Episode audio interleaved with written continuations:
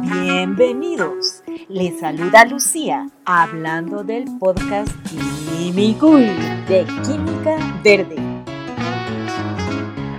En esta ocasión estaremos hablando sobre la selección y manejo de reactivos y de otras sustancias químicas.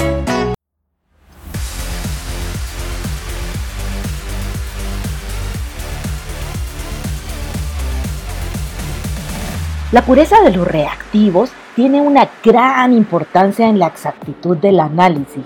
Por lo tanto, es esencial que la calidad de un reactivo sea consistente con el uso al cual está destinado. En general, podemos clasificar las sustancias como grado analítico, grado estándar primario, reactivos de propósito especial, grado reactivo y grado técnico se diferencian en el grado de pureza y también en el costo asociado a dado reactivo.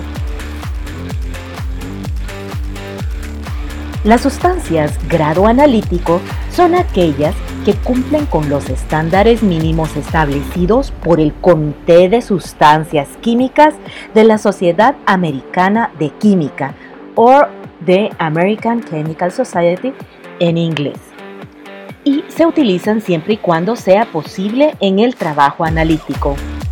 Algunos proveedores marcan sus productos con los límites máximos de impurezas permitidos por las especificaciones de la ACS, mientras que otros imprimen las concentraciones reales de las impurezas presentes, que siempre van a buscar ser eh, menores a lo que la ACS requiere para un grado analítico.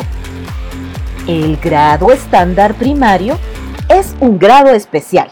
La calidad requerida para un estándar primario, además de su extremada pureza, los estaremos discutiendo más adelante, pero es importante tener en perspectiva la extremada pureza que caracteriza a este tipo de compuestos. Los reactivos grado estándar primario han sido cuidadosamente analizados por el proveedor y los resultados están impresos en la etiqueta del contenedor. El Instituto Nacional de Estándares y Tecnología de Estados Unidos, NIST por sus siglas en inglés, es una excelente fuente de estándares primarios. Esta dependencia de Estados Unidos también prepara y vende estándares de referencia los cuales son sustancias complejas que han sido analizadas exhaustivamente. Existen los llamados reactivos de propósito especial, algunas sustancias químicas que han sido preparadas para una aplicación específica también se encuentran disponibles en el mercado. Entre ellas están algunos disolventes como el metanol, el etanol, el agua utilizados en espectrofotometría y cromatografía líquida de alta resolución. La información pertinente al uso destinado del reactivo se proporciona junto con el, reactivo. Los datos proporcionados juntos con los disolventes utilizados pueden incluir, por ejemplo, su absorbancia a diferentes longitudes de onda y entre otras propiedades físico-químicas. Existe también el grado reactivo, el cual es menor al 98% en pureza, pero que es útil para eh, realizar, por ejemplo, reacciones de química orgánica. Y también está el grado técnico en el cuya pureza es menor del 85% y se utiliza también para reacciones de química orgánica o para procesos en los que no es tan relevante la presencia de impurezas o bien porque el reactivo va a ser parte de un proceso de purificación durante el estudio o experimento que se esté realizando. ¿Se te quedaron los tipos de sustancias según su pureza? Vamos a hacer un diagrama con los diferentes tipos y una palabra clave para cada tipo de reactivo según su pureza y lo vamos a subir a nuestro Padlet colaborativo.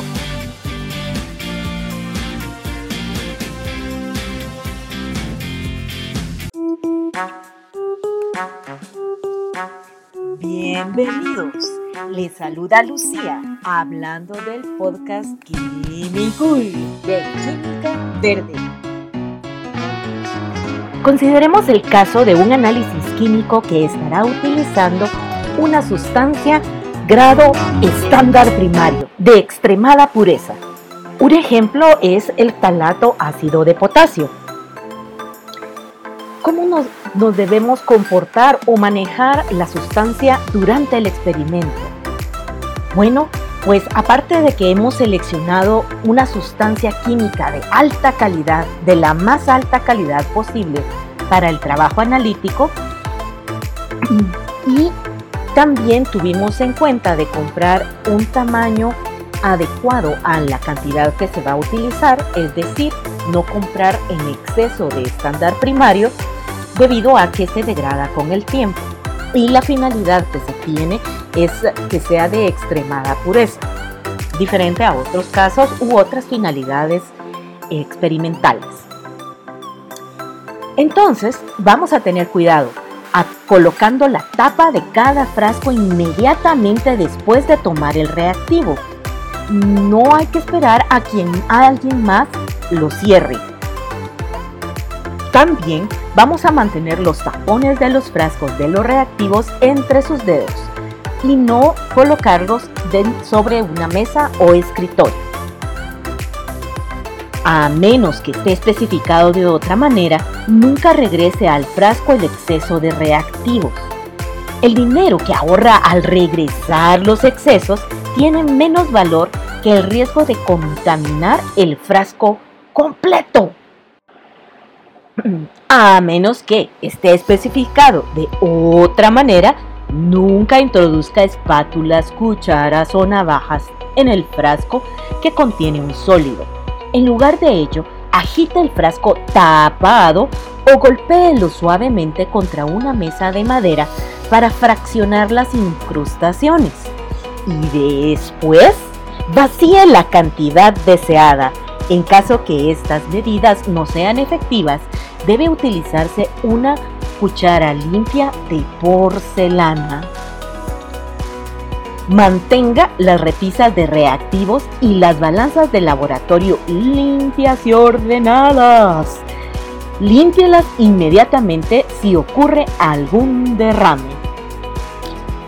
Siga las regulaciones locales relacionadas con el manejo de reactivos y disoluciones desechados. Cabe mencionar que todo debe estar rotulado en el laboratorio porque las soluciones, muchas de ellas serán transparentes, incoloras e inodoras, a manera que no es de manera a simple vista, eh, no es posible diferenciarlas. Y es crítico tener entonces la etiqueta adecuada. Hablando de pesar, existen errores asociados al proceso de pesaje o de determinación de la masa de una sustancia. Uno de ellos es el efecto de la flotabilidad que tiene en, sobre sustancias con densidades menores a 1, o sea, menos densas que el agua.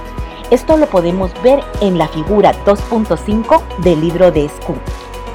Durante la discusión de datos siempre es importante mencionar si la muestra que usted analizó era sujeta a, a contener el error por flotabilidad, argumentando si tenía una densidad mayor o menor que el agua.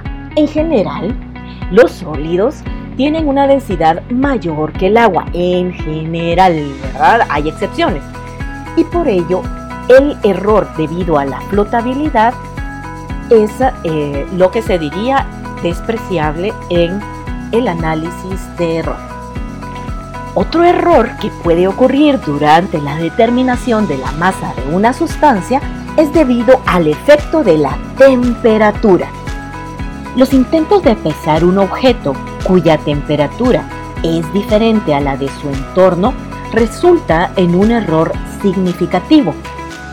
El no esperar el tiempo suficiente para que un objeto caliente regrese a la temperatura ambiente es una de las fuentes más comunes de error en la determinación de la masa de una sustancia.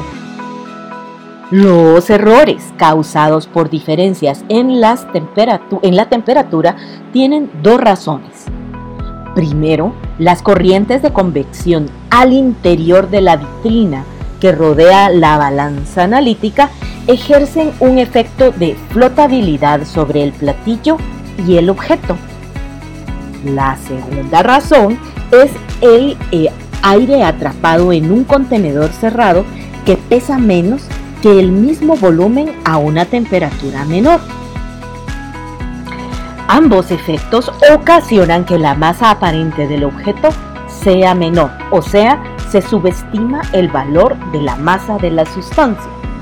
Este error puede alcanzar un máximo de 10 a 15 miligramos para un típico crisol de filtración hecho de porcelana o para los frascos para pesar. Antes de pesar objetos calientes, se debe esperar a que estos disminuyan su temperatura hasta tener la del ambiente. Cabe mencionar que 10 a 15 miligramos puede inclusive ser la cantidad de la muestra que se está analizando, o sea que un error de ese tamaño nos puede llevar a subestimar el valor de nuestra muestra presente. Durante su discusión deben mencionar si hubo posibilidad de introducir un error por temperatura o no y justificarlo.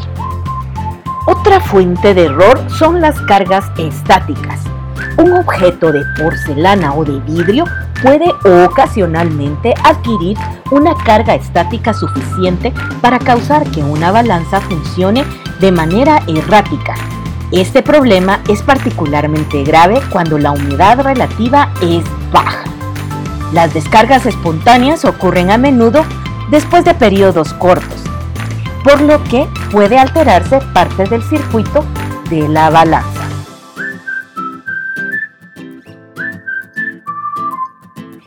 Bienvenidos, les saluda Lucía hablando del podcast Químico de Química Verde. Entonces, estimados electrones, en nuestro Padlet colaborativo vamos a incluir dos estrategias para mantener la pureza de nuestro reactivo grado estándar primario y vamos a comentar tres fuentes de error que pueden ocurrir durante el proceso de la determinación de la masa de una sustancia.